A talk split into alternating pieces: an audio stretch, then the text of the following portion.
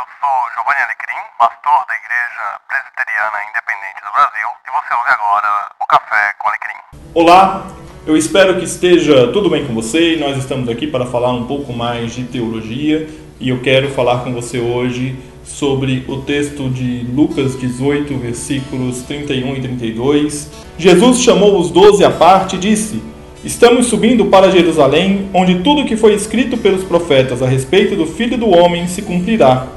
Ele será entregue aos gentios, e zombarão dele, o insultarão e cuspirão nele. Eles o açoitarão e o matarão, mas no terceiro dia ele ressuscitará.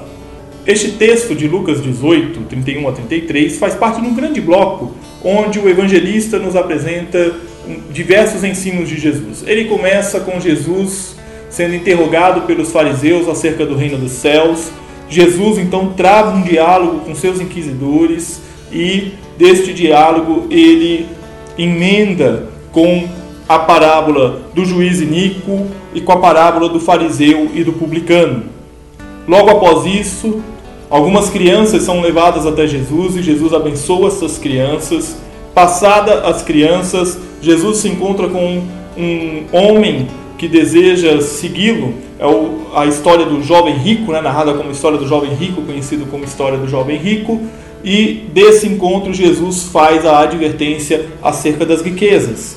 Logo após este encontro com este homem rico, que Jesus faz as advertências acerca das riquezas, Jesus então profere as palavras que nós lemos de Lucas 18, de 31 a 33.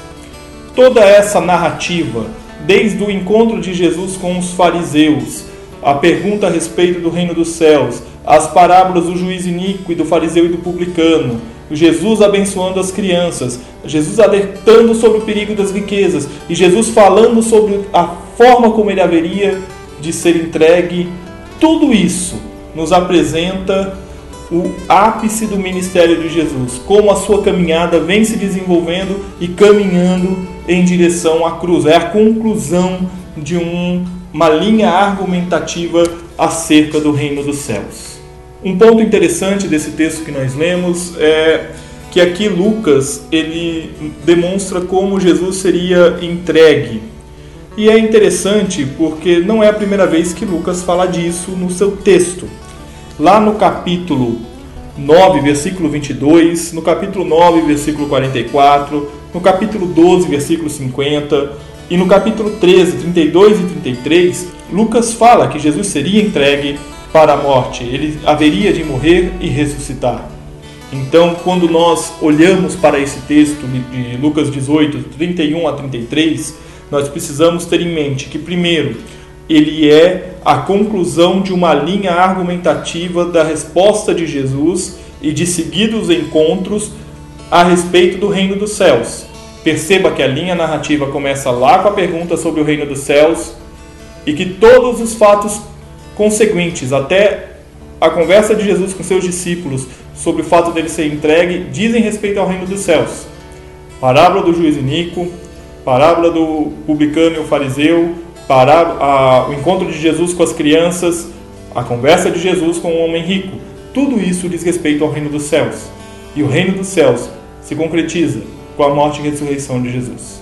É ali que se inicia o reino dos céus. Jesus ressurreto, vitorioso, iniciando um novo tempo na nossa história. E nós vamos seguindo conversando sobre teologia.